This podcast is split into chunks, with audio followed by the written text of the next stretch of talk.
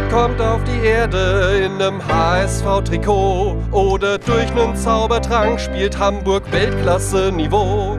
Als Schiedsrichter pfeift Uwe Seele die letzte Partie. Und falls du hoffst, dass Hamburg absteigt, glaub mir, das passiert wohl nie. Am Ende bleibt der HSV in der Bundesliga. Warum, das weiß keiner so genau. Am Ende bleibt der HSV in der Bundesliga. Warum, das weiß keiner so genau. Vielleicht wird das HSV-Tor von einem LKW versperrt oder der Club wird zum UNESCO-Weltkulturerbe erklärt. Wolfsburg kriegt drei Punkte Abzug wegen des Abgasskandals und damit rettet Lavadia den HSV zum zweiten Mal. Am Ende bleibt der HSV.